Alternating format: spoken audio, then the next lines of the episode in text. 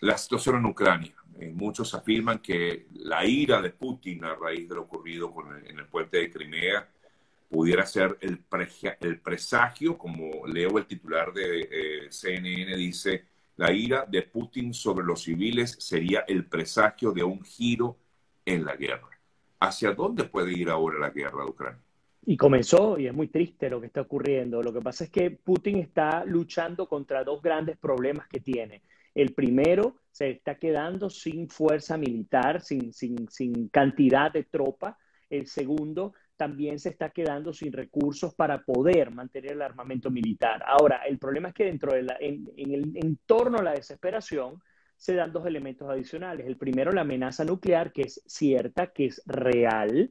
Y quiero que entendamos lo siguiente, una amenaza nuclear puede ser tan focalizada como enviar un misil balístico teledirigido con, con una ojiva nuclear pequeña hasta Kiev y explotar la capital de Ucrania. O sea, cuando uno habla de un elemento nuclear no quiere decir que se acabó el mundo completamente. Lo que pasa es que habría que analizar lo que hay aguas abajo. Pero vemos como un Putin desesperado por uno de los peores golpes políticos, estratégicos y militares que ha recibido, que es el, derribo de este puente parcial, de este puente que apenas fue inaugurado por el propio Putin en el 2018 y que conecta eh, Crimea con Rusia, porque hay que entender, es el único, eh, la única vía que los conecta, acceso que los conecta, pues a partir de este golpe hemos visto cómo Putin ha lanzado cerca de un centenar de misiles en zonas residenciales en, distintos, en distintas áreas, pero sobre todo en Kiev, que es la capital de Ucrania. Yo creo que esa va a ser la política ahora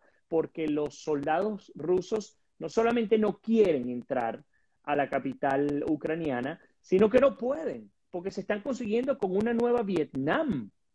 Aunque les duela a los rusos, esa es una realidad. Así como, como Estados Unidos perdió la guerra con Vietnam, que nadie se imaginaría que fuese posible, bueno, estamos viendo una nueva Vietnam y estamos viendo una Rusia que se suponía que era el monstruo militar y que no había manera de, de derrocarlos, una Rusia que está viéndoselas muy feas y que ha perdido en lo que va de guerra más de, creo que son 150 mil si mal no recuerdo, kilómetros cuadrados de, territorio, zonas que fueron controladas por ellos durante años y que ya no están. Entonces, ¿qué es lo que se cree? Va a haber una escalada del conflicto.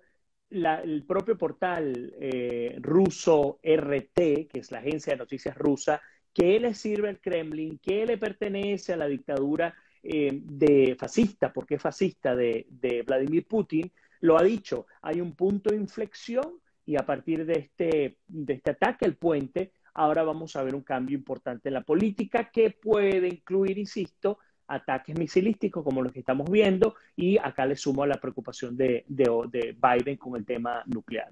Ok, justamente quería eh, conocer tu, tu, punto de vista con las reacciones que ha habido a nivel internacional. Bueno, Biden, otros gobiernos también, la ONU, la OTAN, condenan enérgicamente este ataque de Rusia contra Ucrania. Ajá, pero lo está atacando o se está ocurriendo. ¿Cómo paras eso? Es muy difícil, ¿no? Porque no se quiere llegar a una tercera guerra mundial, sino hace rato hubiese entrado el, mundo a atacar. Y, ojo, no solamente no quiere entrar Occidente o los países democráticos del mundo, sino también Rusia, porque Rusia pudo hace rato salir a atacar a Europa, por ejemplo, por el financiamiento no solamente de con recursos monetarios, sino también con armamento, porque si algo ha recibido Ucrania es armamento de Estados Unidos y de alguna buena parte de Europa. Rusia no ha salido a atacar estos países y la razón fundamental es porque saben que una guerra mundial, bueno, sería mm, catastrófica para, para, todo el planeta. Entonces, es muy delicado lo que está ocurriendo. Las reacciones son, son variopintas, ¿no? Pero más allá de ser variopintas, siguen siendo muy cuidadosas. Vemos un Biden hablando de la posibilidad de un Armagedón. Eh, algunos dicen que exagera, que exagera un poco. De cualquier manera, le está dejando entrever que Putin no está jugando cuando habla de, de uso de armamento nuclear. Estamos viendo, sobre todo Europa Occidental, también muy, con mucha precaución y dejándolos que peleen su guerra, si te das cuenta, dejando un Zelensky peleando con un Putin, ayudando hasta donde se puede llegar, pero diciendo, hasta aquí llegamos nosotros, ustedes entiéndanse. Y es lo que está ocurriendo hasta el momento. Yo creo que no van a entrar eh, los países a apoyar a, digamos, militarmente apoyar a Ucrania y solo se van a mantener como están hasta ahora. Seguir invirtiendo, metiendo dinero, metiendo recursos militares y esperando a jugar la guerra del desgaste que suele eh, acabar, suele golpear con mucha más fuerza al grande y en este caso a Rusia. Sí. Eh, bueno, nada, yo creo que mm, la gran preocupación que uno tiene, Vladimir, es que realmente esto tenga una escalada como lo estamos observando, ¿no? Y, y, escalada con ese componente nuclear que creo que es la gran preocupación. Incluso China, que es un gran aliado de Rusia, habla de buscar un diálogo. Y yo digo, diálogo aquí, eh, en estos momentos. Bueno, muy difícil porque Putin ha cometido tantos errores y para mí uno de los más fuertes ha sido justamente las violaciones a derechos humanos y hemos visto cómo hay fosas comunes, hay todo tipo de, circunstancias que se han presentado y ataques contra población civil. Cuando tú cometes ataques contra población, población civil, se asume que tú estás cometiendo crímenes de guerra, porque en una guerra cuando un soldado mata a otro no se considera un crimen de guerra, pero cuando en una guerra un soldado asesina a poblaciones civiles, estás cometiendo crímenes de guerra. ¿Y qué hizo esto? Esto hizo que eh, Volodymyr Zelensky él rompiera un acuerdo que ellos tenían al inicio de la guerra, que era que Zelensky no pediría el agregar a Ucrania a la, la OTAN, la Organización del Tratado del Atlántico Norte, y ante los, el ataque a la población civil, pues bueno, a, Zelensky no le quedó otra opción que pedir de manera acelerada que se incorpore a la OTAN. Así que digamos que estos juegos van a hacer cambiar la estrategia, vamos a ver qué va a ocurrir con la OTAN, qué va a decir la OTAN, y ahí sí las cosas cambian, porque si Ucrania, que no creo que sea tan rápido, pero logra formar parte de la OTAN, entonces si se meten con Ucrania, se meten con todos los países miembros de la OTAN. Número uno. Número dos, a China no le conviene que se arme una segunda guerra, una tercera guerra eh, mundial. Además, China ya tiene su propio conflicto. A nadie, claro, pero digo, hablando económicamente de los grandes monstruos de Estados Unidos y China, a ninguno de los dos les conviene que se arme una tercera guerra mundial. Y China, como digo, tiene su conflicto importantísimo con Estados Unidos cuando le toca hablar de Taiwán.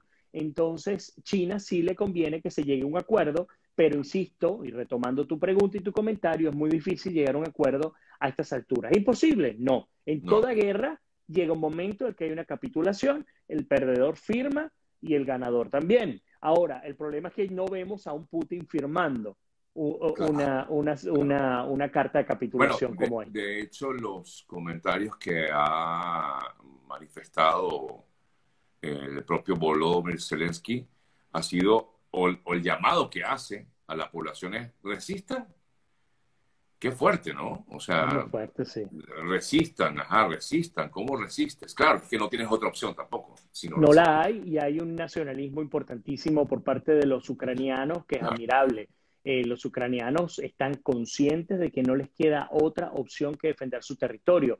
Irónicamente, vemos a un, Putin diciendo que ellos están defendiendo su territorio de fantasmas, ¿será? Porque no han recibido ningún tipo de invasión por parte de nadie y tan es así que los propios jóvenes rusos no quieren pelear una guerra en la que no creen, no porque crean que Ucrania tenga o no que ser libre, eso es otro tema, pero más allá de si creen o no que Ucrania es un territorio eh, ruso, la realidad es que no quieren pelear una guerra en la que no se ven y la que creen que no tiene y no reviste importancia, porque incluso Ucrania convirtiéndose en un país de la OTAN o incluso convirtiéndose, eso no va a ocurrir, pero un país de la Comunidad Económica Europea, pues Rusia sigue sin estar sin riesgo por el lado de Ucrania que ya Rusia tiene suficiente riesgo por distintos flancos, distintos, sobre todo en el, en el área de Europa. Así que digamos que es más un tema político, una jugada que pareciera que le está costando demasiado a Vladimir Putin. Y yo no sé si él va a perder la guerra, Sergio, pero sí te puedo decir,